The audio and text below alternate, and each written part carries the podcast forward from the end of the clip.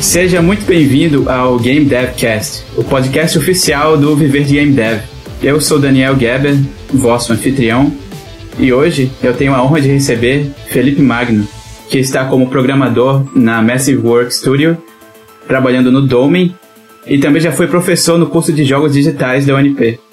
Ele também é um amante de jogos de tabuleiro e está produzindo um jogo nesse exato momento chamado Arcane Kitchen. E aí, Felipe, tá tudo bem contigo? Tá tudo de boa, tranquilo, aproveitando a calmaria do domingo. Legal, muito bom. Então, é, como eu já te falei aqui em off, é, a dinâmica é que eu vou te fazer umas perguntas, mas você pode falar o que quiser, e se quiser fugir do tema, fique à vontade também. E você pode me fazer perguntas caso você ache necessário. Belezinha. Beleza, então, primeira coisa é por que você quis entrar nessa área? De onde surgiu o seu interesse por começar a trabalhar desenvolvendo jogos? Mais pela presença dos jogos na minha infância. É, assim, desde pequeno jogava no computador, um videogame, uma coisa desse tipo. tipo sempre me interessei e gostei muito de jogar, em geral. Gostava de jogos de muitos tipos, só jogos de esporte, que nunca foi muito minha praia. Mas de resto, jogos de ação, de RPG, de puzzle, aventura, tudo mais, era algo que eu sempre amava. Aí, certo dia, eu tava no do ensino médio, um amigo chegou lá com uma revista de jogos falando sobre a indústria de jogos. E naquele momento, eu não faz, nem passava pela minha cabeça que, poxa, eu poderia trabalhar criando aqueles jogos que eu gosto tanto. Aí naquele momento foi que ela faz que não, é isso que eu quero fazer. É isso que eu vou atrás, vou lá. Aí desde então foi uma longa aventura de várias coisas tentando achar o caminho certo para chegar até lá. Não, não fazia ideia de como como fazer para entrar nessa indústria. Fazia a menor ideia. Mas fui tentando achar o caminho das pedras. Aí, na época, eu tentei ver, não, será que tem algum, algum curso, alguma graduação, alguma coisa sobre jogos digitais para fazer? E na época, era que 2006, eu fui procurar, só achei em São Paulo, tinha mais umas outras cinco universidades, mas São Paulo era a única que não era uma, um curso de jogos para celular basicamente as outras eram descaradamente diziam, ó, oh, esse aqui é um curso de fazer jogos de celular. Eu, não, quero fazer videogame, que é o que eu gosto, pô. Mas eu não achava. Aí uma outra solução que eu achei foi, não, então, às vezes tem outro caminho. Aí na época fui ver se tinha pós-graduação, eu vi que não, tem pessoal que faz graduação em, em computação, depois faz uma pós e alguma coisa de jogos. Eu, ah, então vou fazer isso. Aí entrei no curso de ciência e computação, é, terminei o curso depois de muita dor, muito sacrifício. Mas terminei, o que importa. Aí depois disso entrei no mestrado. Aí o mestrado também foi outra dor, mas dor necessária, ajudou para aprender muita coisa, a ser como sou e que sou hoje. Depois disso, assim que eu terminei o, mestrado, eu fiz um, um curso local aqui com, com Alexandre Ferreira. É, abraço, Alexandre, se chegar uma hora. É, que com ele tinha lá um curso de introdução de Unreal. Na época eu só mexia com Unity, desde que eu estava minha graduação, sempre procurava ver se achava uma coisa ou outra, depois de um tempo conheci Unity, mexia com Unity. Mas eu só tinha ouvido falar da Unreal e nunca tinha mexido com ela. Aí a partir disso, eu, não, então vou ver, né? Vai que tá alguma chance de alguma coisa. Aí nisso eu conheci o Alexandre, aí consegui fazer contato com ele, networking, uma palavra-chave muito importante. Aí, a partir disso, eu aprendi como mexer na Unreal, a partir dali. E alguns meses depois, o Alexandre foi contratado na Massive na época. E algum tempo depois ele me indicou. Aí isso foi a minha entrada para a Massive, que comecei a trabalhar lá e lá eu finalmente botei os pés na indústria. Ah, legal, cara. E qual foi a reação da sua família quando você falou que queria trabalhar com jogos, não seguir uma carreira mais ortodoxa? Ou você até tentou fazer alguma outra coisa antes disso? Rapaz, assim. Os meus pais sempre foram muito. Não que eles fossem contra, não, não era exatamente isso, mas mais cauteloso, digamos assim. Sempre tinha medo, porque é uma indústria que, acredito que ainda hoje aqui, é, é difícil de você achar o caminho das pedras, é difícil você achar uma porta de entrada, de como entrar nessa indústria, de como fazer parte dela. É, e antigamente era ainda mais nebuloso.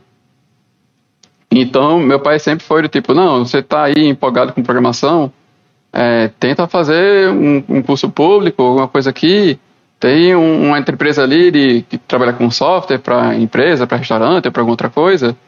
Tenta ver uma coisa dessa daí, porque tu consegue emprego, ou então é, tenta fazer um mestrado, doutorado, já que você gosta tanto, e tenta virar professor, professor universitário.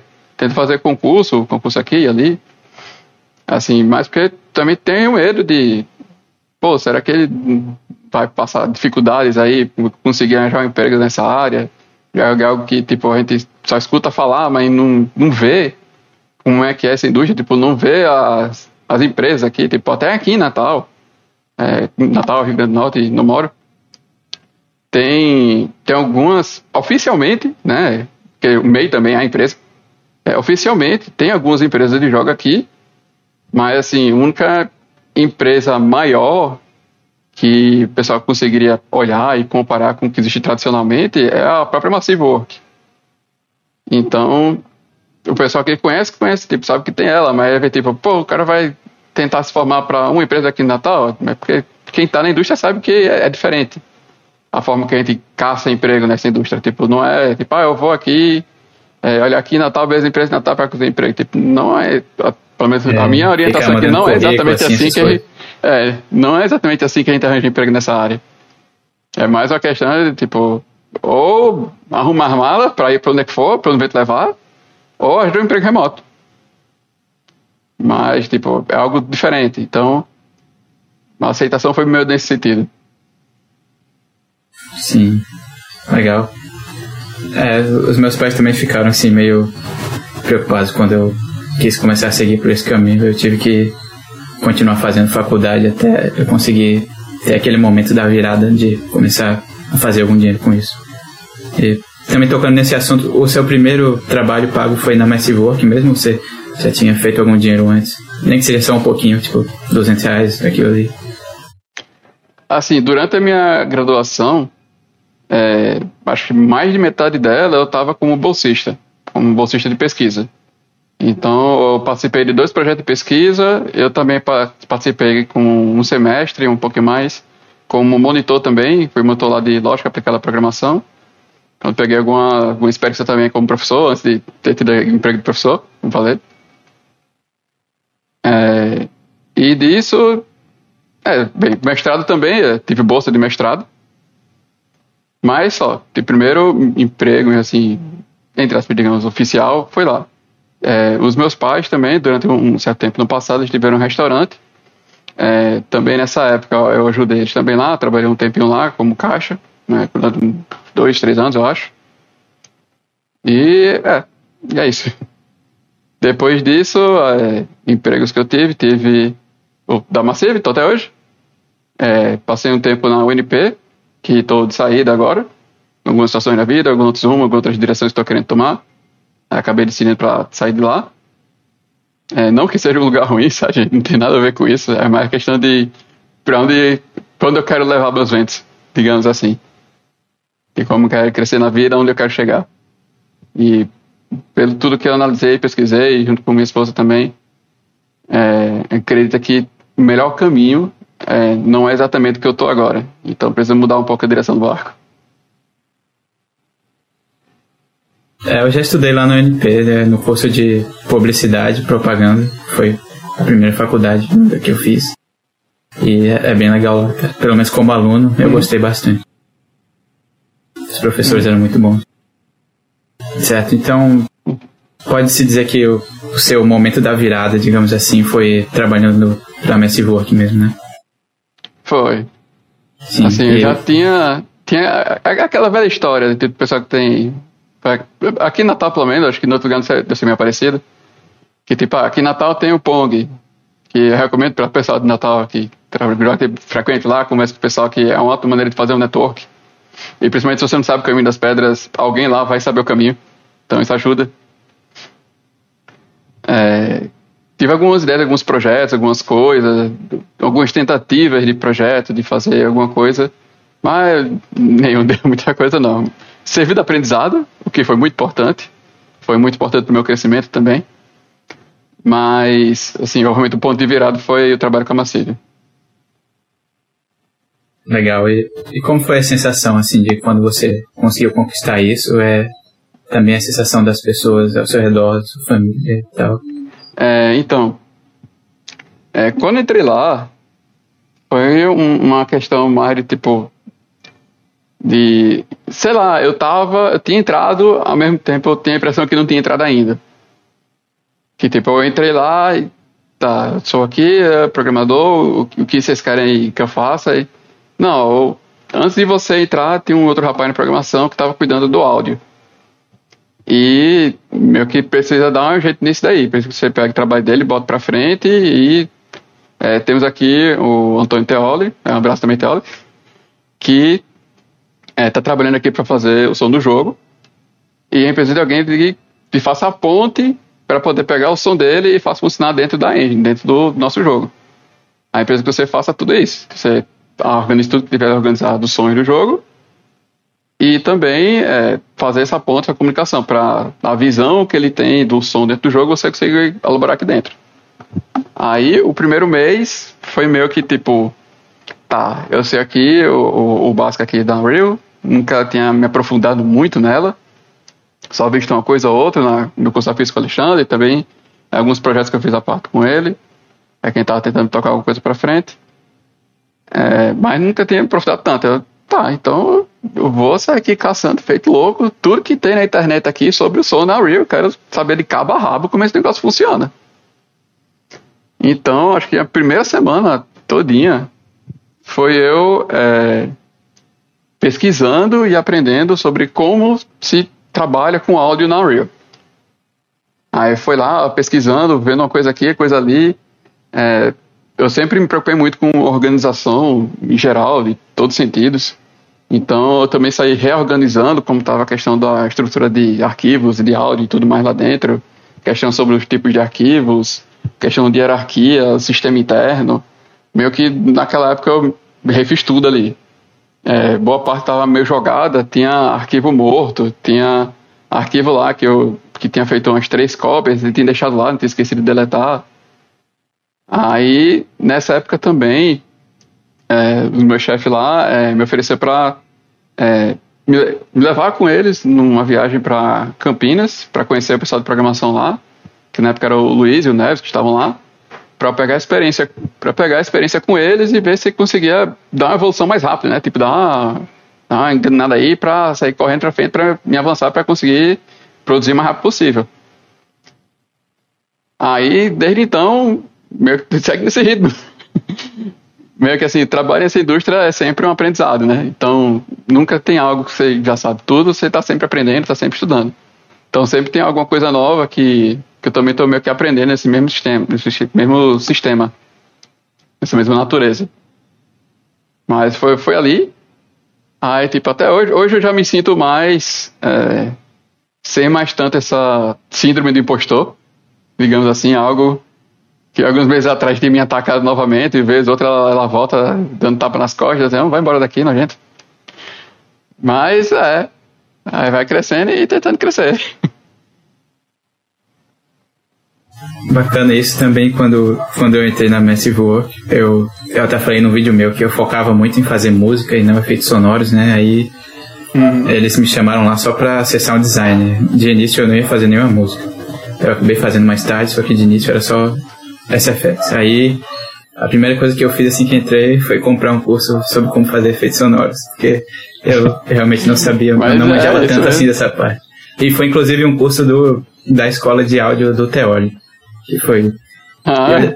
Olha só, e depois o professor que era desse curso, que era o Eduardo, ele prestou uma assessoria pra gente no Dome, que eu recomendei ele e o pessoal pagou aí pra ele. Ah, é, eu lembro dessa época, mas sabia que, que ter sido esse professor não, que legal. Sim, foi uma coisa muito doida, como as pessoas se juntam assim. Uhum. Outra pergunta é, você, qual foi a sua maior dificuldade assim que você já passou durante essa sua jornada e como foi que você conseguiu fazer para superá-la? Rapaz, nem sei dizer. Aconteceu muita coisa nesse, nesse tempo, de, de várias naturezas. Assim, algumas coisas pessoais, algumas coisas de família, algumas coisas de trabalho. É, teve uma época que, que eu tinha sido mandado embora do Massive, depois voltei esse ano passado também. Já fiquei só com o professor na época, foi um tempo mais difícil. E, assim, basicamente o que eu posso dizer de como, como ele conseguiu superar isso: paciência, amor, família, ajuda. Tipo, o pessoal se ajudando, tendo paciência no momento de dificuldades, tendo perseverança, porque todo mundo passa por algum problema, alguma situação difícil, uma hora ou outra. E é preciso ser forte e resistente. Sim, é, então, também já aconteceu comigo de. Eu também já entrei e saí da Massive várias vezes, né? Porque foi. Acabou sendo. Sei lá, tem períodos que vacas magras assim acontecem e. É. Aí teve uma vez que um desses momentos que eu saí também combinou com o, o, meu, o meu pai ele ter parado de me dar a pensão alimentícia que eu recebia, porque meus pais são divorciados. Aí, uhum. tipo, eu fiquei. Eu recebia uma quantidade de dinheiro X e eu recebi, tipo, infinitamente menos, assim. Foi uma época muito doida da minha vida, cara. Mas, mas deu é, tudo certo, assim. Complicado. É bom Bem, poder olhar pra trás e sobreviver. Sim. E, bem, você tem alguma tem alguma referência dentro da área, assim, algum programador que você se inspira, algo do tipo? Rapaz, não. Eu tenho, tenho sonhos, metas, objetivos. Mas não tem assim nenhum, nenhum programador que eu me espelhe, não.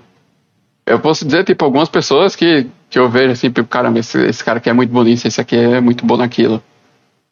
Mas, assim, em relação a realmente me espelhar em alguém, não.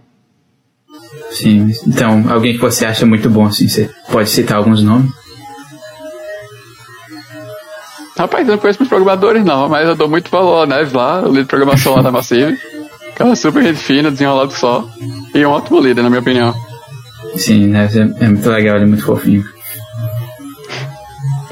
Sim, e alguém que tem um canal no YouTube, alguma coisa assim, que você recomenda, algo do tipo?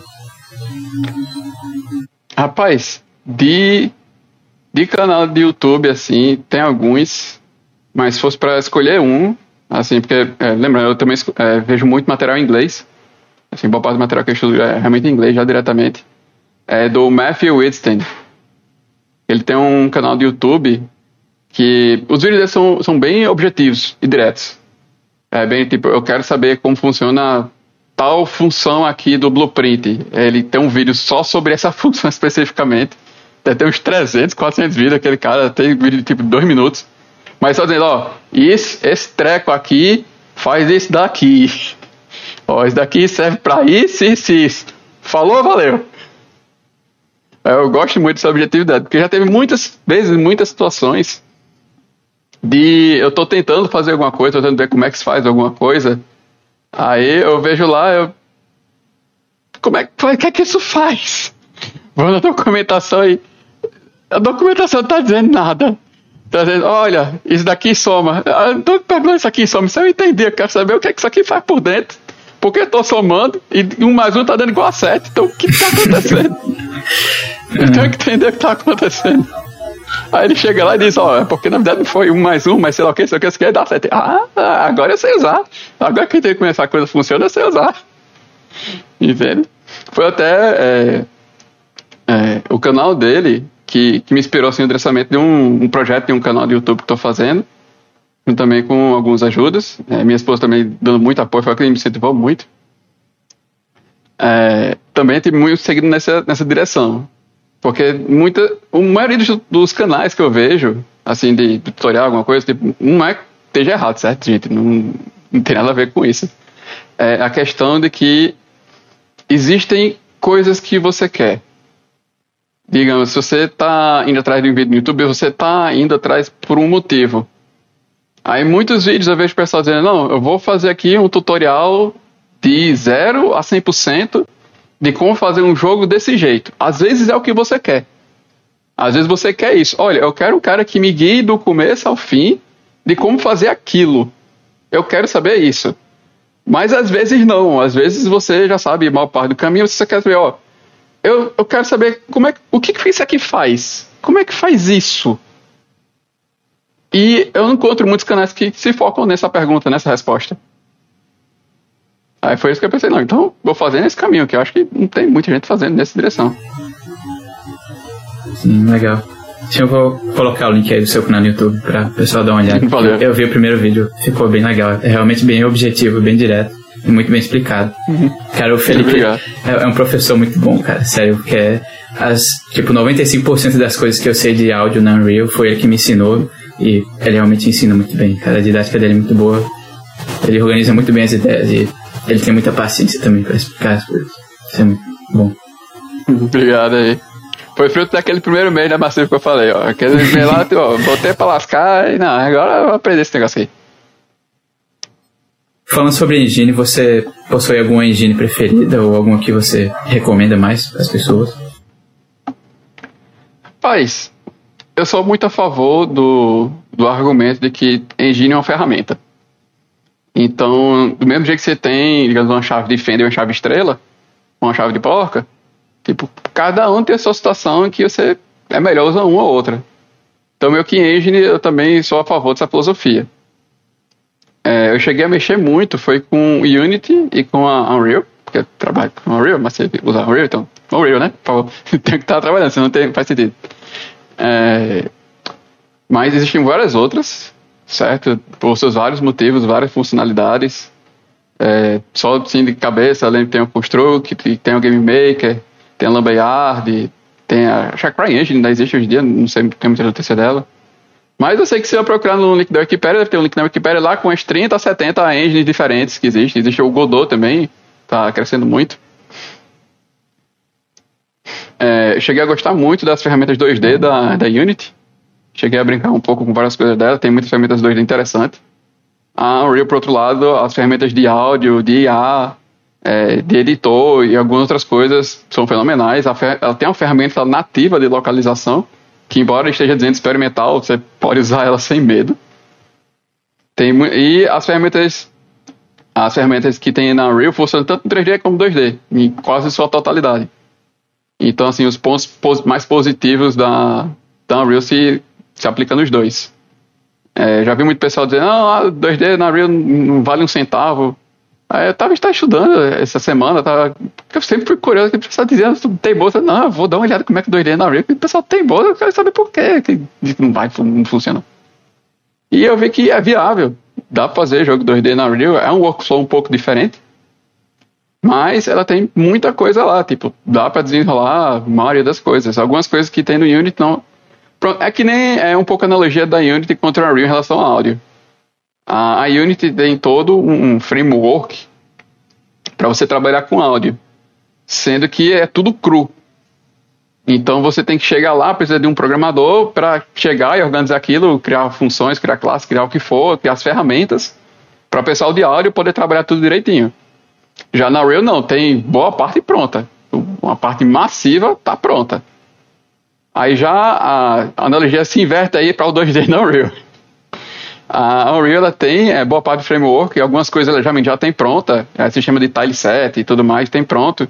Mas, por exemplo, eu não vi nada sobre é, como funciona a visão isométrica, não vi como funciona, é, que o pessoal usa aqueles jogos de grid, grid não, não grid top-down, mas grid isométrico, ainda mais grid em outros formatos que sem ser o quadrado. Unity já tem suporte para isso, oficialmente. Ele tem o, o sistema de tiles deles, funciona para grids é, hexagonais, por exemplo. E outras coisas que dá para você fazer em cima disso. Mas é viável também. Dá para você também fazer. Aí, atualmente, eu estou estudando só Unreal. É, como eu estava na, na, na UNP lá, lecionava tanto Unity como Unreal. As duas coisas, algumas aulas eu optava por Unity, outras eu optava por Unreal. É, mas atualmente, agora que estou de saída lá, eu disse, não, vou focar na Unreal, porque eu quero me especializar nisso daqui, quero conhecer isso aqui de cabo a rabo, não só o áudio dela, mas ela inteira. Realmente saber como usar todas as ferramentas dela para conseguir desenrolar mais fácil, conseguir fazer algumas coisas que hoje em dia ainda tem alguma certa dificuldade. Uhum. Legal, é. Realmente eu, eu gosto muito mais de Unreal. Quando se trata de áudio, é, é um paraíso, assim, para quem trabalha com áudio, cara. As ferramentas que ela tem nativas são são uma, um facilitador muito grande, dá, me dá uma liberdade para poder deixar implementar as coisas do jeitinho que eu quero, sem precisar falar com o programador quase nunca, assim, né? só quando eu quero alguma coisa muito específica que eu preciso. E a Unity, é. acho que a única coisa que ela tem de ferramenta mesmo é aquele audio mixer que, sim, É. não, não, não ajuda tanto, assim, sabe? É, eu só senti falta de uma coisa como aquela no começo que eu entrei na Massive, porque é, quando começava com o teoria, não, é, vez de deixar o áudio em tantos decibéis. Aí eu, Sim.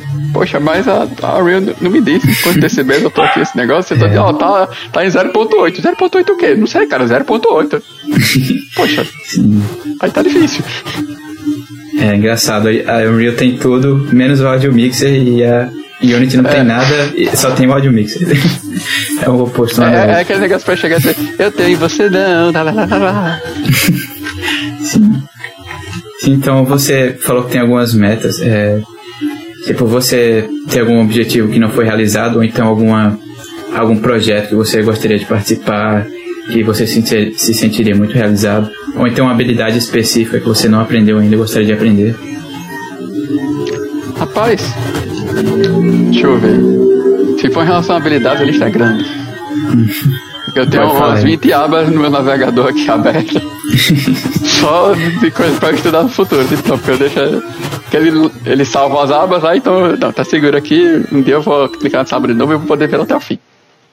É, umas coisas que eu estou estudando no momento agora são 2D e multiplayer na Real. Pra entender melhor como funciona, como fazer, como utilizar. É, algumas metas no futuro. É, rapaz, tipo, sendo bem direto e bem honesto. Assim, minhas maiores metas no futuro são mais de, tipo, crescer profissionalmente para conseguir crescer, como se diz o termo, meu, minha renda, nossa renda aqui.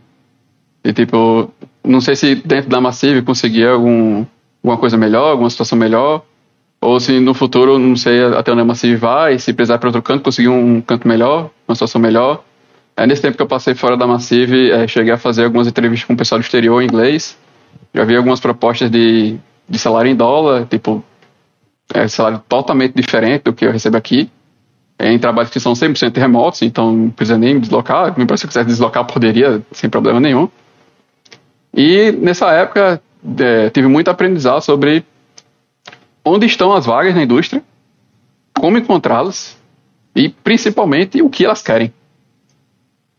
Então, assim, uma coisa que eu tenho como meta também é eles querem aquilo dali, então beleza, então eu vou fazer, aprender aquilo ali. Por exemplo, em vagas é, que eu vi para Unreal, é, quase todas o pessoal pedia para que o pessoal soubesse programar em C++ da Unreal. Eu já comecei a engatinhar, ver algumas coisas. Eu já tenho experiência em C++, mas isso foi na minha época de graduação. É, não é exatamente a mesma coisa da Unreal, tipo, 90% semelhante, mas tem que saber todas aquelas nomezinhos particulares e especiais que é só da Unreal que usa. É, mas aí tem muita coisa ainda para aprender nesse sentido, nessa direção. E do momento é esse, mas eu tenho curiosidade de aprender sobre interface gráfica, de aprender sobre é, navegação dos personagens, sobre é, como fazer um, uma programação para o melhor gameplay, usar melhor as ferramentas da engine, que algumas vezes já aconteceu comigo durante esses anos, muitas, muitas vezes, de tipo, não, é, acho que o meu próprio mestrado, acho que é um grande exemplo disso. É, eu fiz um mestrado em engenharia mecânica. É, na verdade, eu trabalhava com. Em, como é que se diz? Mecânica computacional. Que é a área de mecânica que trabalha mais, tipo, programas para coisas específicas de mecânica. Então, eu trabalhei muito para produzir um visualizador em realidade virtual. Que a ideia é, tipo, você tem o seu quarto, você ia digitalizar seu quarto, você ia entrar nele na realidade virtual, Dentro da realidade virtual, você ia conseguir acessar um banco de dados de vários móveis de uma empresa XYZ, tipo móveis reais, onde você ia poder usar esses móveis e tipo, não, eu quero mobiliar meu quarto aqui. Então você ia chegar lá, botar um móvel num canto, no outro, aí você ia botar lá e depois você pedia um orçamento, e esse orçamento não só ia ser um orçamento para você quanto ia que custar, mas também para o próprio, o próprio fabricante, para ele saber, não, quanto isso vai custar para mim? Ah, eu preciso de tantas placas de madeira desse tipo, eu vou precisar de tantos parafusos, tipo, já tinha toda essa informação junta. É tipo uma coisa amarrada na outra. E nessa época eu fiz dentro do Unity, trabalhei com Oculus Rift na época, É, trabalhei com teclado e mouse, com Oculus Rift. Eu não recomendo isso pra ninguém. Tá, por favor, se for trabalhar com realidade virtual, trabalhe com joysticks lá. Isso faz uma diferença muito grande. É doloroso. E eu trabalhei com protótipo DK2. Eu tinha muito problema porque ele ficava aquecendo meus olhos. Eu não conseguia usar por mais meia hora, que eu, eu realmente passava mal. Não de, de tontura, mas por causa do calor da tela perto do meu olho. Aquilo dava um incômodo, não tenho como descrever. E naquela época, trabalhando com Unity, eu fui atrás de ver sobre a questão de posicionamento de objetos. Porque eu tinha um objeto no ambiente 3D, ele tinha que reconhecer a parede e, tipo, só grudar ali, tipo, não atravessar a parede, teleportar e tudo mais.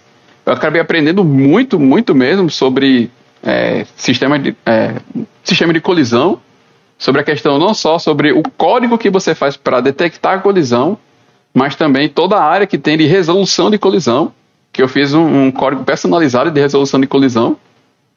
Mas, tipo, alguns meses depois que eu já tinha terminado o mestrado, eu fui lendo a documentação, tipo, poxa, se eu tivesse visto isso daqui, dava pra ter feito tão mais fácil. Pô, tem isso daqui, cara, se eu soubesse isso aqui, teria sido tão mais fácil. Cara, olha, metade do que eu fiz já tinha pronto. Então, assim, conhecer a ferramenta ajuda bastante.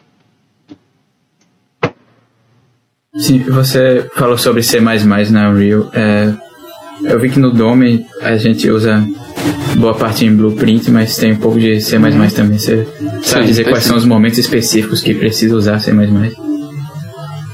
Olha, eu não sei atualmente, assim, em que momentos, mas em geral, é, sempre se resume a dois momentos, assim, na maioria dos casos. O primeiro caso é, tem alguma coisa que a gente quer fazer no Blueprint, mas não tem no Blueprint. Tem C++. Tem lá em C++, tipo, ah, eu quero a função... Pronto, vou dar um exemplo bem simples. É, hoje em dia já tem em Blueprint, tá? Isso que eu vou dizer. É, mas na época eu queria um código para, tipo, você tem a sua janela de texto e o texto está muito grande. Eu queria que, tipo, que ele... É, lá dentro do código você diz, não, eu quero que ele desça um pouquinho mais. Aí você vai incrementando um valor, tipo, ah, vai mais 0,5, mais 0,2, mais 0,3. Sendo que ele não dizia qual é o valor do final. Se eu dizia, tipo, ah, digamos que ele é uma janela desse tamanho, aí quando ele, na verdade, fica desse tamanho aqui, né? Porque o resto está, está escondido. Aí não, eu quero que ele desça até chegar no final. Ia descendo, descendo, mas eu não sabia quando ia chegar no fim. Então se eu botasse para baixo, ele ia incrementando, incrementando, tipo, em 2.6 ele já chegou no final da mensagem. Mas quando não apertando para baixo, ele chegou até 37. Quando eu apertava para cima, ele ia incrementando de volta, né? Tipo, reduzindo de pouquinho em pouquinho. Aí ele não reduzia, porque, poxa, eu não sei qual é o limite aqui, que negócio é esse? E no C++ existia uma função que dizia exatamente isso. Olha, chama essa função aqui, que ela diz qual é o valor de rolagem quando ele está no final. Aí, pô, não tem no blueprint. Então, se eu quisesse saber esse valor, ou eu fazia algum outro cálculo maluco, que tinha uma sua forma de fazer, ou ia no C++ e, e tipo, só criar uma funçãozinha lá, tipo, ó, oh, C++, é, me diz, por favor, esse, essa função aqui, bota essa chamar nossa função aqui lá no print, por favor. Aí você vai lá e funciona. Funciona normal. Tem algumas pequenas coisas, configurações que tem que fazer, mas é tranquilo. Hoje, acho que na atualização seguinte da, da Unreal, já, essa função já tinha sido disponibilizada no Blueprint. Mas, tipo, acontece situações como essa. Tipo, ah, eu quero um negócio que funcione, mas só tem no C++, não tem no Blueprint. É, alguma outra questão também é de fazer otimização. E, tipo, ah, é, o C++ vai ser mais otimizado que Blueprint. Tipo, tá, beleza. E em algumas situações, isso é, faz diferença. Em algumas situações, a diferença é ínfima. Mas em algumas outras faz muita diferença. E eu não sei como, é, acho que só o Neves é, saberia responder a questão de como é que tá o código multiplayer, ele tá cargo-chefe lá da questão do multiplayer no jogo, mas as programação algumas coisas que está testando. É, mas eu não sei se o multiplayer está todo em Blueprint, ou se tem uma parte C++, ou se está C++, como é que está sendo essa, uma coisa com a outra.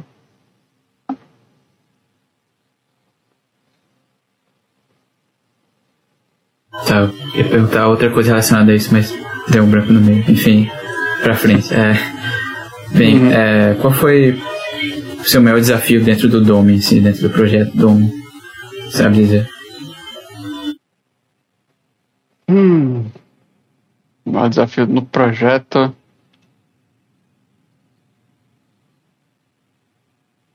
Rapaz, não sei. não, não sei, realmente não sei dizer. Tipo, cada coisa tem, tem uma parte de grande desafio. Tipo, quando comecei a, a mexer com áudio, meio que. Assim, eu gosto de dizer que existem dois tipos de dificuldade. Existe uma coisa que é difícil pela sua complexidade, existe uma coisa que é difícil pela sua falta de conhecimento. Então, às vezes, uma coisa eu chamo de difícil não porque tipo, é um cálculo difícil e absurdo que eu não consigo raciocinar. Às vezes é só porque eu não tenho total domínio daquilo. Então, quando comecei a mexer com áudio, é, foi uma coisa alienígena para mim. O que é isso? que eu faço? Quando comecei a mexer com o sistema de localização da Unreal, foi a mesma coisa. O que é que isso aqui faz? Como é que isso funciona? Que, que macumba é essa? Eu peguei alguns bugs macabros lá dentro. Acho que se brincar, esses bugs ainda existem até hoje. Um deles eu sei que ainda existe, que é ele tentar localizar o tooltip. Você só consegue mexer, é, parar com isso se você mexer uma parte lá em C++, inclusive. Já encontrei algumas respostas disso no, nos fóruns da internet. É, quando estava fazendo alguns sistemas atuais lá, de algumas ferramentas novas, também é, cheguei lá sem entender. É, quando comecei a mexer com uma coisa que eu, eu, é uma área que eu gosto muito de pesquisar, sinto muito prazer de, de fazer, que a área de, de ferramentas de editor. Aí disponibilizaram, não lembro qual versão exatamente foi, mas eles é, disponibilizaram uma ferramenta chamada Editor Utilities. Existia o tal de Blue Utilities, depois virou Editor Utilities, que tem um Editor Utilities Action, Editor Utilities é, Widget. Que aí com isso nós conseguimos fazer algumas ferramentas para dentro do editor, tipo algumas coisas para automatizar, tipo você conseguir é, pegar arquivos e mudar o número de vários deles ao mesmo tempo, você conseguir pegar vários, é, vários objetos de uma cena e trocar todos eles por um de um outro ator que não tem nada a ver com esse primeiro. Como, por exemplo, teve uma situação lá que a gente tinha um blueprint que tinha objetos destrutíveis. Tipo, ah, esse objeto aqui tem que ser destruído. Sendo que tem um outro blueprint que era de uma caixa que quando você quebra ela pode sair um loot. Pode sair um, uma coisa lá, um item para você pegar, uma coisa desse tipo. Aí a gente tem que trocar um pelo outro sendo que são dois blueprints totalmente diferentes, totalmente independentes. Eles não tinham nada a ver uma coisa com a outra. E, é, mas eles têm uma coisa em comum. Que era o quê? Naquele primeiro ali que não tem nada a ver, que tipo, ah, tinha caixa destrutiva, eles tinham cinco, sete caixas no, no mesmo ator. É, tinha lá as caixas destrutivas, tipo, não, eu quero pegar essas caixas, eu quero pegar essa posição, que ela está exatamente, exatamente essa posição, exatamente essa rotação, exatamente essa escala, esse tamanho dele, a aumentou, diminuiu, e eu quero que ele crie o blueprint do outro tipo lá, do outro cara, com esse mesmo mesh, com essa mesma malha, essa mesma, para aparecer a imagem dessa mesma caixa, nessa mesma posição do espaço, tudo igualzinho. Se for fazer isso na mão, Deus nos acuda. Porque aí você teria que em cada um deles pessoalmente pegar, tirar, depois pegar outra caixa, jogar lá e fazer isso manualmente. Mas com essa ferramenta, eu consegui lá, depois de um tempinho que eu traba fazia trabalhando nisso, acho que uma hora, duas horas, é, trabalhando com isso, é, que é bem menos do que o tempo que eu passaria trocando isso na mão. É, consegui fazer um, um editor utility desse lá para usar no editor, que lá você seleciona tudinho, você aperta um botão e ele troca. Tipo, trocou tudinho, funcionou, tá ótimo e tá aí, automatizei o serviço Aí eu fiz isso num primeiro mapa lá, nos nossos mapas que tem lá do jogo, um mapa gigantesco. Quando foi no segundo mapa, eu ensinei lá pro, pro rapaz lá, ele, não, tá, é só isso fazer? É. Ah, então deixa que eu faço. É, pronto. Tá aí, é, tipo, facilitei drasticamente o trabalho para todo mundo. Coisa que eu acho bem legal de, de estudar e trabalhar. Legal, cara. Eu, às vezes eu sinto falta de uma coisa dessa nessas engines mais simples, tipo no Construct, porque sei lá, ele, ele faz coisas. É muito fácil fazer as coisas lá, mas quando você quer fazer algo mais complexo, é, fica mais complicado. Tipo, Isso, inclusive, tipo, é, é eu escuto também. muito, assim, é, dessas ferramentas que, tipo, é, tem algumas ferramentas dessas que são muito boas em fazer alguma coisa, mas quando você, se o seu objetivo é fazer algo dentro daquilo que ela faz, cara, vai ser medo. Porque ela vai te levar até o fim e tu vai fazer muito mais rápido que se fosse nas outras. Agora, se você quiser fazer uma coisa diferente daquilo, Aí o tempo que você vai gastar aprendendo a outra ferramenta provavelmente vai ser menor do que você gastaria para fazer vistoria nesse daí. É uma situação meio que comum que acontece. Mas é que é aquela. É, mas isso volta naquele argumento que eu tinha falado antes, tipo, é, é uma ferramenta. Então tem que ver qual é a melhor ferramenta para o que você quer fazer. E algumas vezes justifica você fazer alguma coisa diferente. Tipo, eu tava vendo um, tem um pessoal que tá fazendo um jogo é, que eu tenho acompanhado, acompanhado por cima, é The Siege and the Saint Fox, que é um jogo de stealth, Metroidvania, eles chamam de Stealthvania, que é todo em 2D, e ele é feito todo na Unreal. Aí tem lá, tem um, inclusive, tem um vídeo de treinamento da Unreal que é com eles, de uma hora, recomendo muito se alguém quiser curiar para ver como é a parte 2D da Unreal. O cara dá uma boa visão sobre que é que tem, o que é que não tem, como é que funciona, o que é que não funciona lá dentro. E o cara dá o argumento dele, de tipo, não, porque a gente escolheu isso aqui. É, se for resumir em uma frase, é porque a gente acredita que vale a pena a troca. Tipo, outras ferramentas teriam alguma outra coisa a mais, mas o que a gente vai ganhar aqui na Real para o que a gente quer, a gente acredita que vale a pena. Então, algumas vezes, tipo, né, mesmo que você ache, tipo, não, é, eu posso usar uma chave estrela ou uma chave de fenda, tipo, seguindo a analogia, né? Pra, pra botar e tirar tal parafuso aí. É, mas eu não vou querer usar a chave estrela, não. Vou querer usar a chave de fenda porque eu, eu vou precisar para isso, aquilo, outro. Então eu acho que vai ser melhor usar essa daqui. Mesmo que inicialmente para esse, esse parafuso aqui eu poderia usar a estrela seria mais rápido, mas eu preciso usar de fenda aqui porque vai ter outra situação ali que se eu estiver já usando a chave de fenda já vai ser melhor. Show. E tem alguma outra área do conhecimento que agrega a sua área específica? Sei lá, alguma coisa que você sabe sobre filosofia ou, ou produtividade ou qualquer outra coisa assim que você vê que te ajuda no seu dia a dia profissional? Rapaz, é... produção e organização.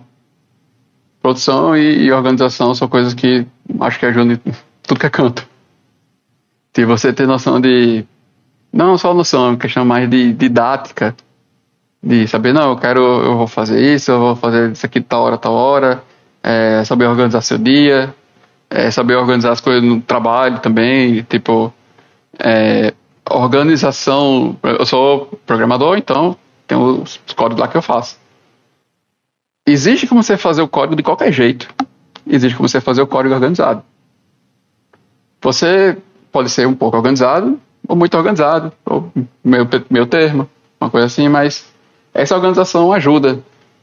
Assim, ajuda não só a você, mas ajuda também a seus companheiros de equipe, que estão trabalhando com você. E mesmo se for naquele argumento de tipo, não, mas eu estou na equipe pequena, eu sou o único programador, ninguém vai ver isso daqui. Aí eu acho que ainda vale a pena você tem uma organização interna, tipo, de como você faz as coisas, de, digamos, que você está programando a questão de é, nome de funções, número das variáveis, é, se você vai deixar alguma coisa comentada ou não ali, para orientar, organizar. Porque eu ainda lembro de quando terminei minha graduação, é, tinha lá um trabalho que eu fiz na disciplina que dava para fazer um artigo científico. Sendo que durante muito tempo eu nem toquei nele. Eu deixei ele lá e ficou lá juntando terra e poeira em algum canto escondido no computador. Aí depois de um tempo, durante o mestrado, eu fui dar uma olhada nele. Não, eu vou dar uma olhada aqui para ver se eu posso pegar isso aqui e faço um artigo mesmo, que eu nunca transformei isso aqui em um artigo, eu deveria, pô, tá aqui na minha frente, é só escrever, ter paciência. Aí eu fui tentar primeiro entender aquele código que eu tinha feito um ano e meio atrás. Eu passei seis meses tentando entender o que aquilo fazia e como aquilo fazia. Eu passei seis meses tentando entender aquilo. Aquilo fui eu que fiz. Na época eu sabia o que eu estava fazendo, eu sabia o que aquilo fazia, eu sabia como aquilo funcionava. Mas seis meses, sei lá quantos anos depois, eu não fazia ideia.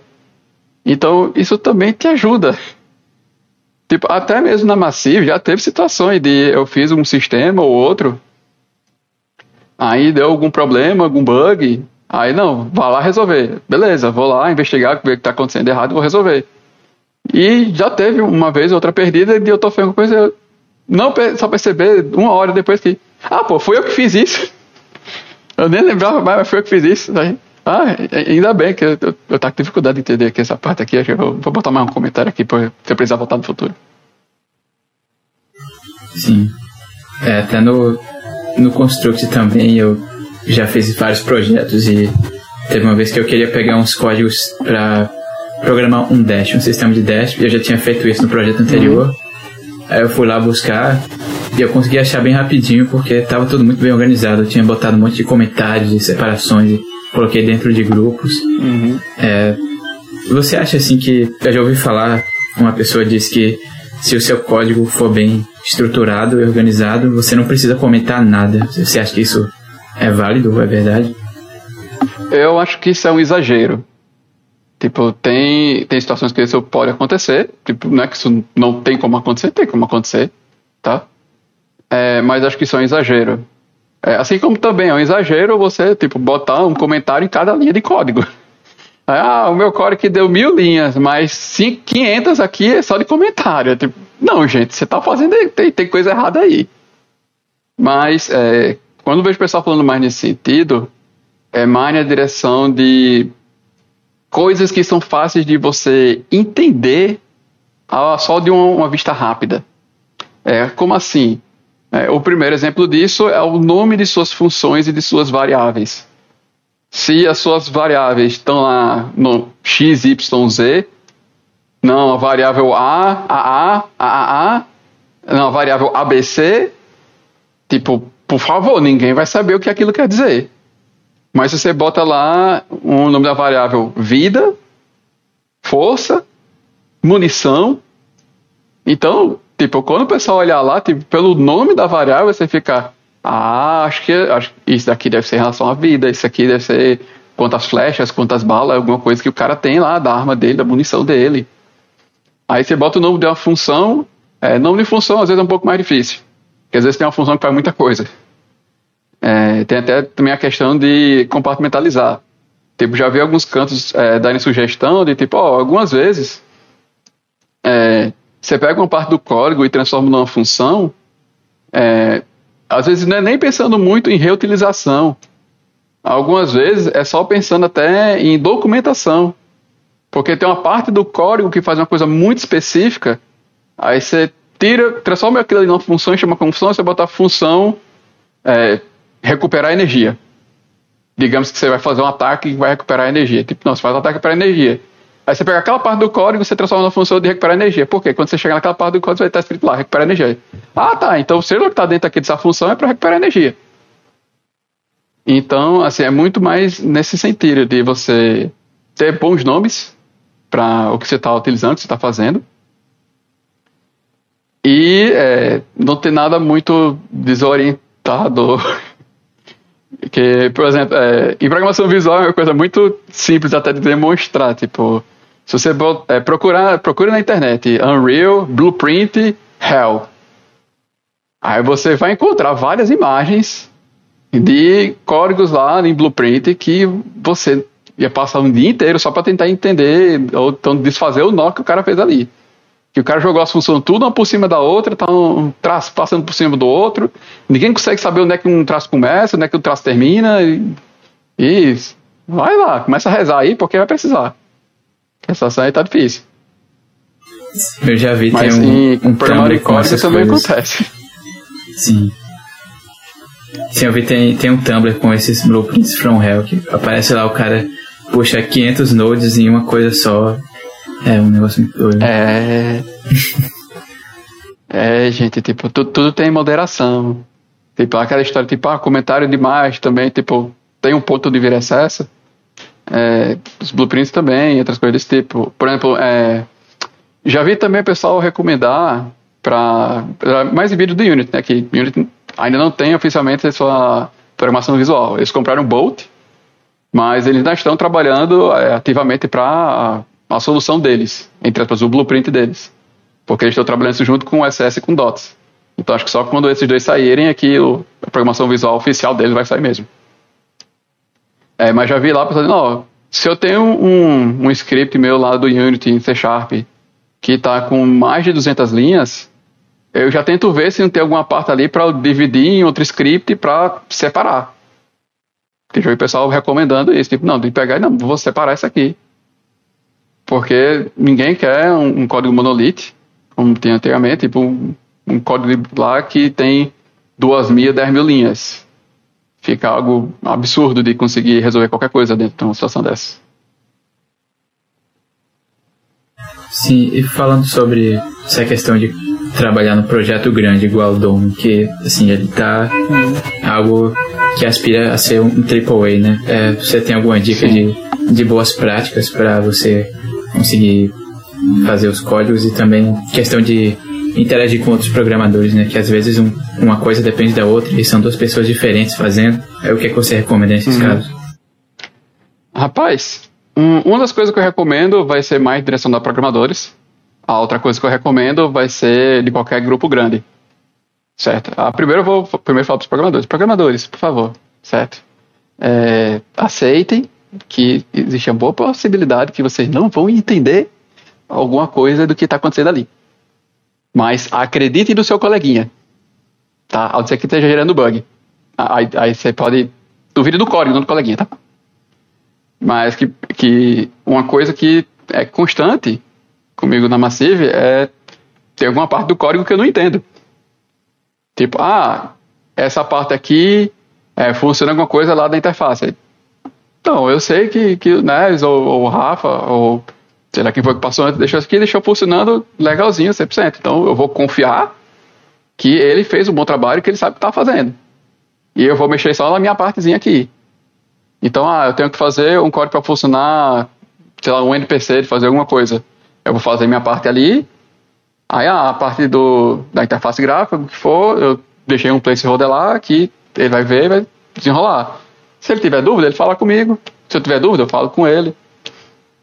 Mas sempre nesse sentido. Mas de saber é, lidar com situações onde você não entende o que está acontecendo.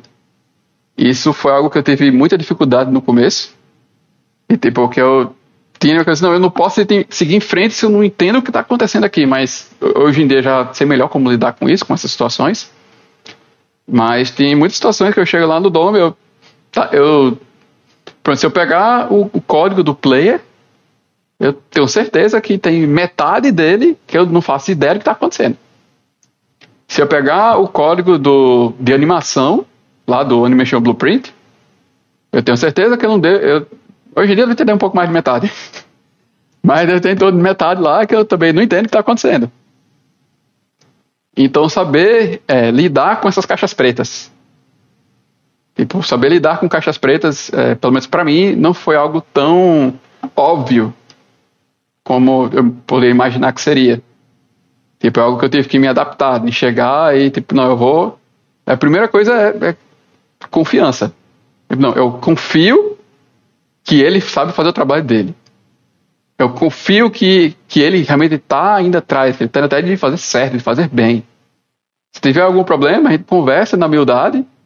Tipo, pô, tem isso aqui que eu não estou entendendo. Aí, tipo, poxa, eu fiz aqui sem querer. Aí, tipo, não, pô, isso daqui é desse, desse jeito. Ah, pô, obrigado, aí eu não tinha entendido. Que a gente, às vezes, vai aprendendo uma coisa ou outra. É, a programação, assim como muitas, muitas áreas, é uma área gigantesca. Tipo, em programação de jogos também tem suas subdivisões. Tem, às vezes, o pessoal que é focado em multiplayer, tem pessoal, às vezes, que é focado em gameplay, tem vezes que o pessoal é focado em interface gráfica, tem pessoal que é focado em algumas outras coisas. Tem o pessoal que é focado até em programação para áudio, só para áudio mesmo. Tipo, pessoal que tem é, uma boa instrução em áudio e também é, programa coisas nativas, tipo, como se aquelas ferramentas não existissem e o cara fazer do zero, entende? Tipo, o pessoal que desenrola. Mas a gente tem que confiar um no outro.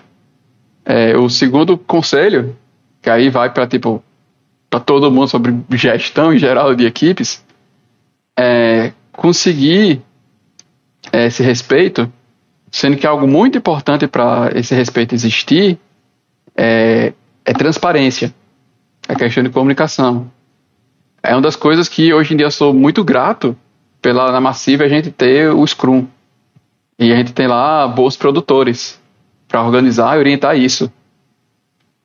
Porque quando a gente tem um, uma boa estrutura, de, assim, uma estrutura transparente, é, as outras pessoas conseguem ver o que os outros estão fazendo. E na programação, é algo muito comum, inclusive na minha graduação foi algo extremamente frustrante, é algo que acho que é muito comum para a área de programação, é porque às vezes a gente passa meses programando alguma coisa para só depois de meses ver alguma coisa. A gente passa meses olhando só para um código rolando, rolando ali, só em, no DOS, no próprio comando, alguma outra coisa, no shell, só para ver as letrinhas passando ali, tipo, ah, essa função tá funcionando direito? Tá, tá funcionando direito. Agora vou ver essa outra aqui, tá funcionando direito? Tá funcionando. Tipo, depois de meses, você vê alguma coisa real na sua tela acontecendo. Então imagine isso num ambiente de produção de jogos, que alguém tem alguma coisa muito difícil e complicada de fazer, e o cara passa três meses programando alguma coisa do jogo, e ele tá tendo progresso. Se botar, tipo, ele para explicar para o programador, vai ver, não, ele progrediu realmente, tipo, ele estava em 10%, foi para 50% do que ele tinha que fazer. Mas que para as outras áreas, não é algo tão fácil de ver. Então pode até passar uma comunicação errada, tipo, às vezes pode ter uma situação de, tipo, alguém chegar e pensar que seu trabalho não está sendo feito, você não está fazendo muita coisa, é, você está sendo desleixado, alguma coisa não está fazendo aquilo que deveria. Mas às vezes é falta de transparência. É falta de, de uma comunicação ativa ali para o pessoal dizer, tipo, não, pô, ele fez XYZ. Ele tá ali, ele fez tal e tal coisa. Sendo que essa tal e tal coisa ninguém vê. É importante. Isso aqui, se não fizer agora, vai dar um bug no futuro que vai parar o projeto, sei lá, por uma semana. Mas ele fez ali e ninguém vê. Então, essa questão da transparência, que é algo importante para facilitar o respeito pelo trabalho do outro, tipo a questão de ninguém passar por cima do outro, ninguém atropelar o outro, ninguém chegar com a tora lá e passar por cima do outro. De chegar lá, o cara faz o trabalho dele, aí chega um outro e passa por cima e tipo apaga o que o cara fez e bota uma coisa diferente, ou bota outra coisa lá, tipo, sem perguntar, sem nada, sem dizer. Tipo, cara, isso é uma falta de respeito muito grande. Isso é um problema sério. Isso gera muitas complicações, isso destrói uma equipe. Entende? Então é preciso ter esse respeito, é preciso ter o reconhecimento. É preciso você chegar e tipo olhar para aquele cara, tipo, ah, aquele cara ali é o artista, aquele cara ali é o designer, aquele ali é o programador. E chegar e, tipo, o cara fez uma coisa e manda pra você, você chegar e só respeitar. Tipo, você não chegar e receber uma coisa do cara, tipo, é, esse cara aqui tá fazendo cagada, esse cara aqui tá, tá fazendo merda. Tipo, esse tipo de sentimento é destrutivo para a equipe. É muito, muito destrutivo. Eu já vi isso acontecer em algumas situações. É muito ruim e perigoso. Então, assim, tem um sistema de transparência para facilitar esse respeito entre as pessoas, respeito entre as tarefas das pessoas, entre as funções das pessoas. Tipo, chegar e, tipo, digamos, por exemplo, a gente tem, é, em algumas áreas nós temos líderes. Temos, por exemplo, é, o do Neves, que eu mencionei, líder de programação. Se a gente chegar em alguma situação, ele, tipo, não, tem que tomar alguma decisão importante, tipo, chegar nele e se ele der uma coisa, tipo, pô, eu acredito, eu confio. Tipo, no máximo eu posso conversar com ele, trocar uma ideia, mas o que ele decidir é ele. Chegar, é, o líder Art, é, ele chega lá e decide alguma coisa para as Technical Arts, respeita, ele é o líder. É a melhor decisão possível? É a melhor que poderia ser feito? Eu não sei. Mas ele é nosso líder. Se a gente ficar gastando tempo é, tentando impedir o nosso líder de liderar, a gente não só vai estar gastando mais tempo com discussão, como também vai gerar mais atrito e que também pode acabar gerando situações para destruir uma equipe. Então, esse, toda essa estrutura de, de uma equipe de verdade é muito importante.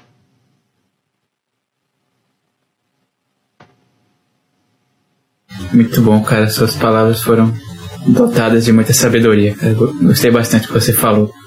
Uma verdadeira aula. Então, é, comentando um pouco sobre isso, eu também.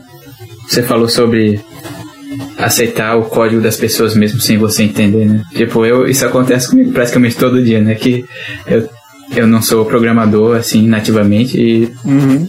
eu tenho que implementar muitos sons no jogo dentro das blueprints. E eu sempre primeiro procuro investigar para ver se eu consigo entender o código e saber onde é que encaixa o evento do som. Mas quando eu não consigo, simplesmente chego pro programador e digo, ah, me diz aí onde é que eu boto esse som aqui. E ele me diz, eu vou lá e boto e eu confio nele cegamente e não preciso entender o código, só uhum. botar o som no meio. E sobre essa questão da, da transparência com a equipe é importante, é, principalmente quando você está tendo alguma dificuldade, né? Você não precisa ter medo de dizer que você está passando por alguma dificuldade no, no seu trabalho. Uhum, que as pessoas estão lá para te ajudar, você, lá, você não vai ser mandado embora só porque você está com dificuldade em alguma coisa, sabe? Se você conseguir posteriormente resolver aquele problema, você vai continuar lá e, e vai ficar tudo bem. Sim. Certo. E agora tenho uma pergunta sobre como foi a sua experiência sendo professor, dando aulas, o que foi que você achou disso? Então, é, foi uma experiência boa, certo? Foi bem gratificante no começo. É, como falei, tipo, eu fui monitor durante a minha graduação. E é uma coisa que meus pais também diziam muitas vezes, tipo, tem, de ser professor, tem de ser professor, você tem dom para isso, e, tipo, porque até, até antes do no ensino médio, tinha um grupinho lá de. Como se fosse um grupo de estudos, pegar alguns alunos lá que, que tem o melhor desempenho para poder dar aula para os outros. Eu fui um desses alunos na época. É, teve outras coisas lá, então, tipo, não, pô, tem esse professor, isso aqui, você é muito bom ensinando. Não, aí, certo dia, um amigo meu foi chegou para mim, ó, é, tu tá interessado em ser professor lá no NP? É, é, é, por quê? É, não, é porque eles me deram essa oportunidade, sendo que para mim não interessa, porque XYZ estava saindo da cidade na época, não lembro exatamente qual foi a situação específica. É, mas se quiser, eu te dou indicação. Aí, então, estava em dúvida, vou, não vou, vou, não vou, vou, não vou e fui. Aí é, ele me deu a indicação, aí eu fiz lá a entrevista. E isso foi o quê? Foi é, eu não vou lembrar o ano exato. Acho que foi final de 2019. Deixa eu ver, ano passado, em dezembro do ano passado eu fiz dois anos. Não, foi final de 2018. Em final de 2018, que um professor tinha acabado de sair do curso, eles estavam sem professor, estava precisando de professor lá para substituir de imediato. E eu entrei lá dando aula, tipo, no último mês de aula. Cheguei lá, em dezembro, fui ver lá que aquilo que eu tinha, não, tem que dar aula sobre isso e isso aquilo. Tá, Aí, traba é, trabalhando para a Massiva até as seis da tarde. Aí, no tempinho que tem entre seis da tarde e sete da noite, é, conseguia estudar, preparar alguma aula, alguma coisa, ia lá com a cara e coragem. Eram coisas que eu já sabia, vamos lá. Chega aqui sem nada preparado para dar aula. E fui. Aí, algumas coisas deram certo, algumas coisas deram errado. É, assim, eu eu acho até, assim, algumas situações é bem gostoso de, de dar aula, de lecionar, e ver o pessoal aprender, tipo, o pessoal olhar para você, assim, com grandeza, digamos assim, entre aspas. É, mas tem muita coisa que eu não, não conseguia arranjar o tempo para fazer direito. É, não estava conseguindo preparar a aula direito. Às vezes o tempo que precisava para fazer alguma coisa da, da UNP é, afetava a Massive, às vezes a coisa da Massive afetava a UNP.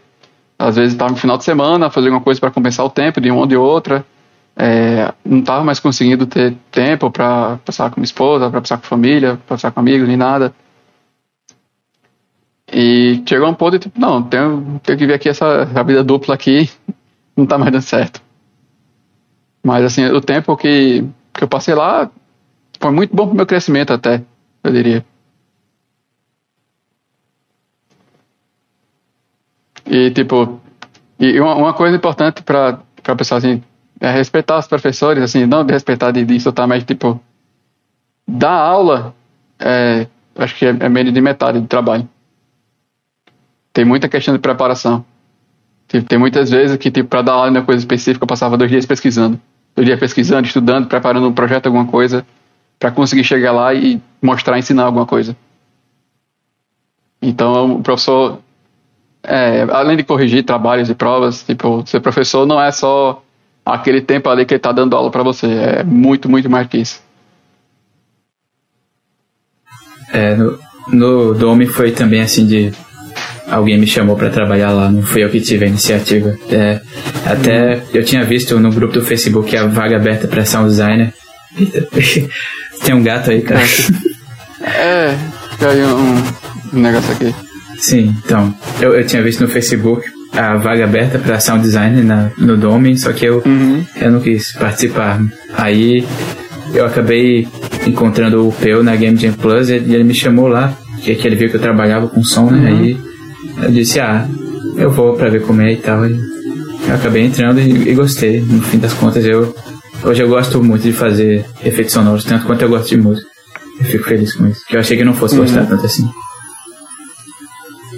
Sim, então.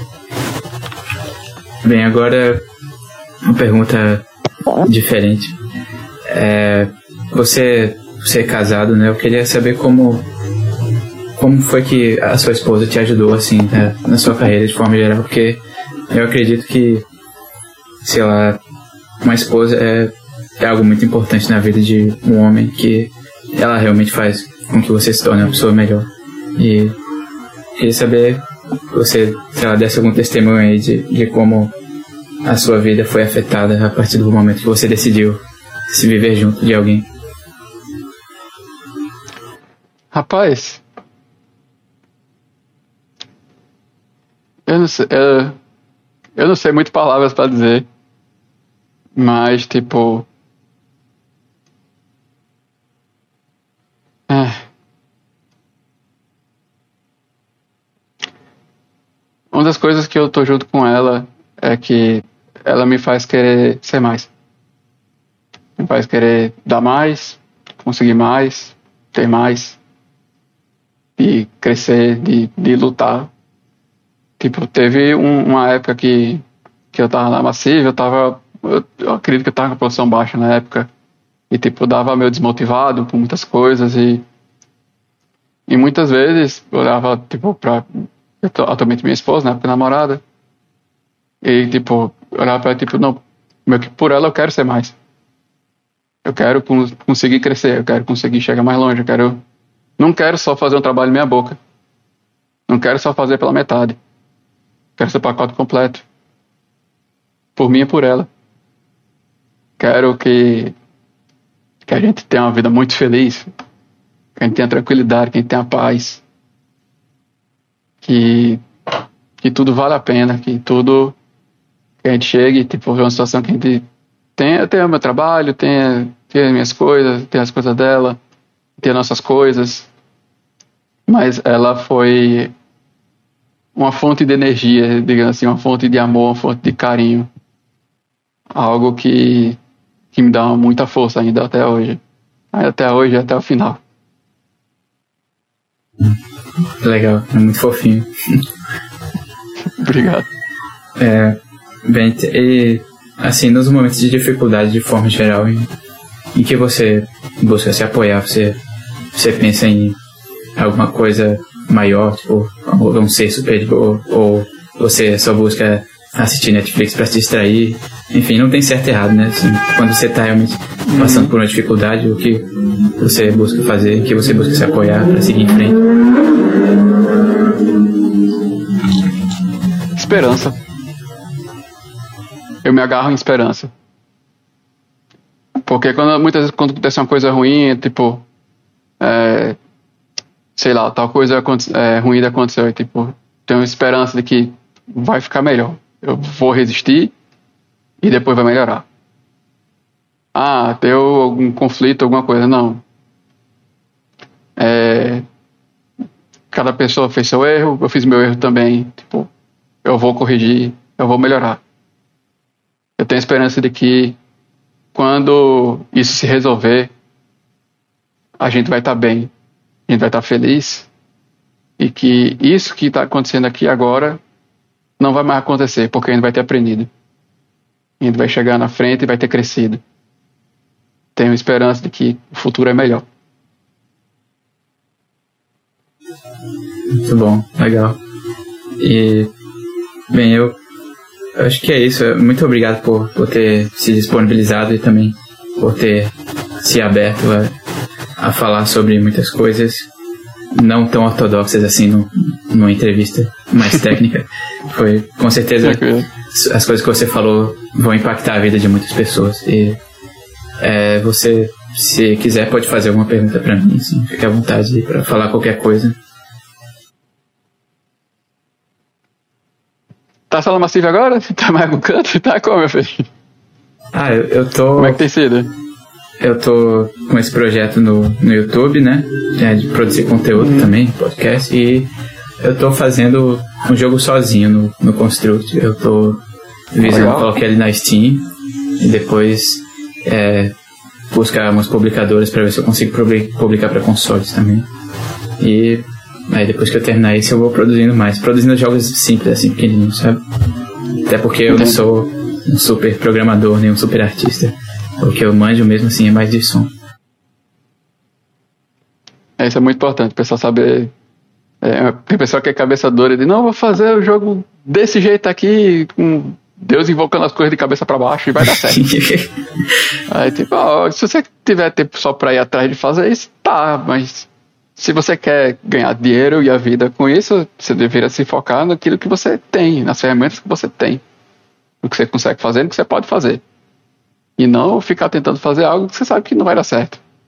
É um, é um conselho muito comum na indústria, tipo, poxa, se você tem um cara que só sabe trabalhar 3D, tipo, não insiste em fazer um jogo 2D de sprite, pô, aproveita e faz um jogo 3D mesmo. E vice-versa. Você tem que usar as ferramentas que você tem. Sim, falando nisso também, você. Como é que tá o seu jogo de tabuleiro, o Arcane Kitchen? Você tá desenvolvendo ele ainda? Tô. A gente tá com problemas seríssimos de produção. É, nós temos um. Estamos com uma equipe lá de artistas, eu com alguns problemas lá com os artistas. E tá sendo nisso. É, a previsão não tem previsão mais para quando vai sair, infelizmente. É, espero que saia esse ano, já era para ter saído ano passado que tiveram muitos problemas. É, tivemos problemas até no passado também, com outros artistas que passaram pela equipe, que geraram vários e vários problemas também. Mas está só engatinhando.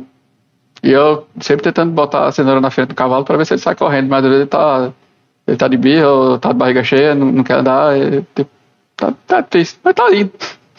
A gente tá com uma editora, uma editora aqui de Natal. É, Acho, não lembro se já pode dizer ou não, então duvido as dúvidas, não vou dizer nada, mas já tem uma editora. É, e tá indo pra frente. Aí depois, quando esse projeto terminar, eu não sei ainda o que vou fazer.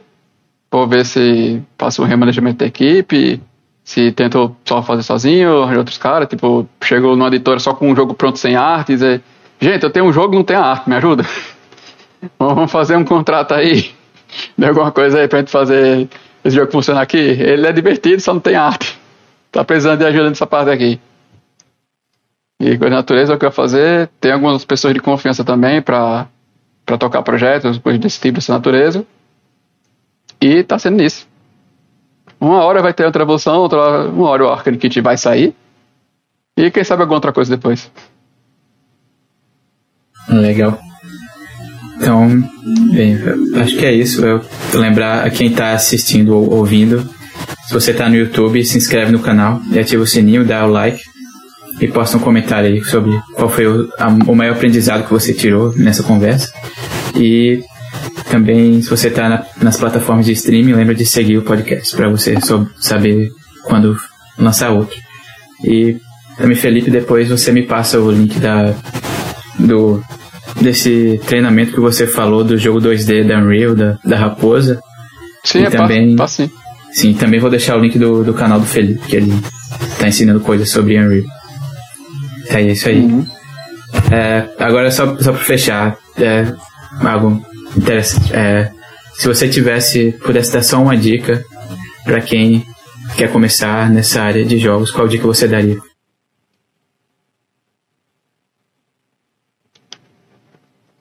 Tente descobrir onde você quer chegar. Existem várias formas de chegar em vários caminhos. Existem várias formas de você entrar na indústria como programador. Existem várias formas de entrar na indústria como artista. Existem várias formas de entrar na indústria como sound designer, designer, o que for. Tente descobrir onde você quer chegar. E depois tente descobrir como chegar lá. Porque já perguntaram pra mim, não, eu quero trabalhar com jogos, coisa ou outra aí. Aí eu tenho que ir pra universidade, tenho que fazer uma coisa, tenho que fazer X, Y, Z. Depende. Depende muito. Conheço gente que, que trabalha ou trabalhou lá na Massive, que eles têm uma graduação, alguns nem tiveram graduação e conseguiram emprego mesmo assim, porque tem outras formas, tem outros caminhos. Então, tipo, você tem que primeiro descobrir onde você quer chegar, Tipo, o que você quer fazer, como você quer fazer, e depois descobrir como chegar lá. Isso vai facilitar muito o seu processo. E não, não ter que fazer como eu, que passei 10 anos na universidade, com graduação e mestrado, pra só depois conseguir botar o pé na indústria, né? Talvez você consiga fazer isso mais cedo que eu. Eu conheço muita gente que conseguiu. Então é bom conhecer o caminho antes de começar a andar ele. E claro, é, não quer dizer que é fácil descobrir. É, mas é aí que muitos lugares, como por exemplo aqui em Natal tem o Pong, e muitas comunidades online também, que ajuda você a descobrir esses caminhos, a descobrir como chegar lá ou onde você quer chegar. Show. Então, é isso. Muito obrigado, cara. É, de verdade, foi, foi muito divertida a experiência. Eu aprendi muito também com, a sua, com as conversas. De boas.